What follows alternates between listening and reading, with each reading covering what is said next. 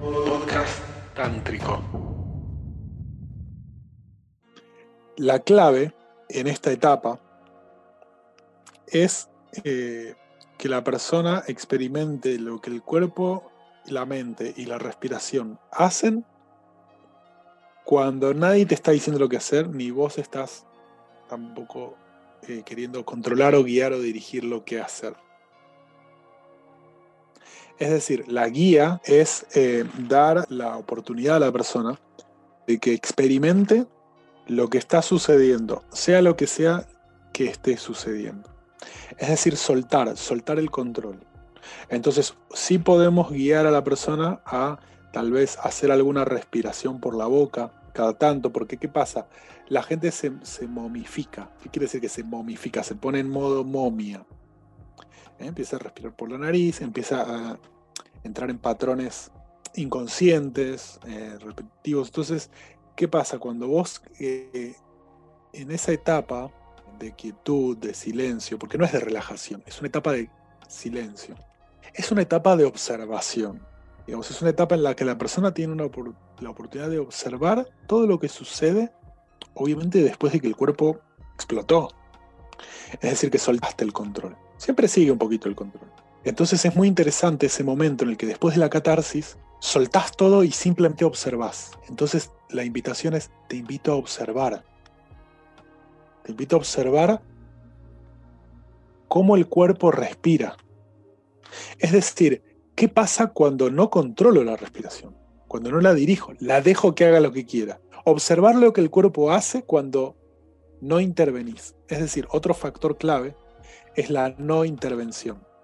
Queremos que la atención divague libremente para que se active un nivel de atención superior que es capaz de ser testigo de lo que está haciendo esa atención cuando no la dirijo.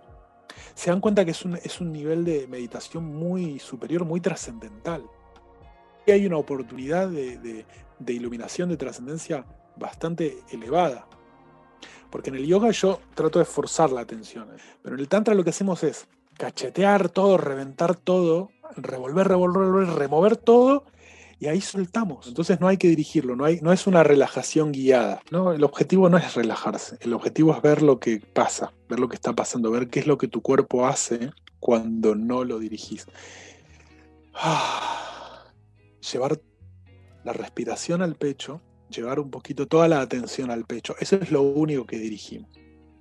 Yo, yo, sé que le dije que no hay que controlar nada, que no hacemos nada, pero esas pequeñas ayudas, esos pequeños haceres, son haceres que ayudan al no hacer. Porque te sacan de la mente, te llevan al corazón para que observes desde el corazón, no desde la mente, porque observar desde la mente es un hacer de la mente. De alguna manera la relajación fue la catarsis. Y después nos desplomamos, dejamos que el cuerpo haga lo que, lo que tenga que hacer. Y observamos lo que el cuerpo hace, incluida la respiración, incluida el latido del corazón, incluidos los ruidos del estómago. Eh, incluido em, la mente. Entonces se cambia el paradigma de yo estoy pensando a la mente está pensando. Cambia. Cuando vos ya tenés incorporada la actitud meditativa desde el corazón, ya no tenés que pensarlo. Entonces volvés al corazón. La persona meditativa la persona elevada, la persona que tiene un camino tántrico, que ha profundizado en un camino tántrico, la agarra al toque, es como automático. Es como el reflejo de estar manejando, me voy a cambiar de carril, miro el espejo. ¿No? Lo mismo pasa así, ¿no?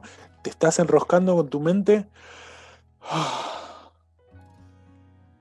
Eso significa que puedo seguir pensando. Pero es mucho más eh, espiritual, por resolverlo fácil con una palabra, ¿no?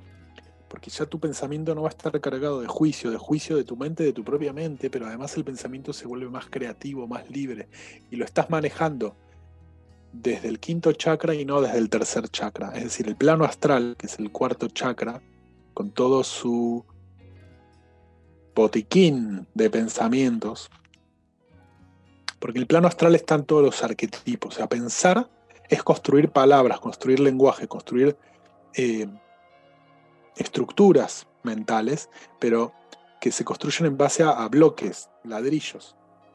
Distintos tipos de ladrillos, esos son distintos elementos astrales, en el, en el plano astral. Cuando uno piensa inconsciente y compulsivamente, ese plano astral se está moviendo desde los chakras inferiores. Cuando uno utiliza la mente desde el espíritu, desde una visión elevada, es decir, cuando la mente es tu herramienta y no vos la herramienta de tu mente, empezamos a acceder a, los planos superiores, a los chakras superiores.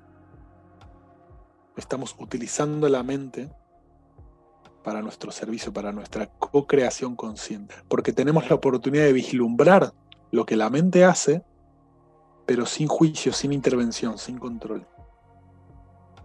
Y toda esa energía que liberó la catarsis genera mucho más oportunidad.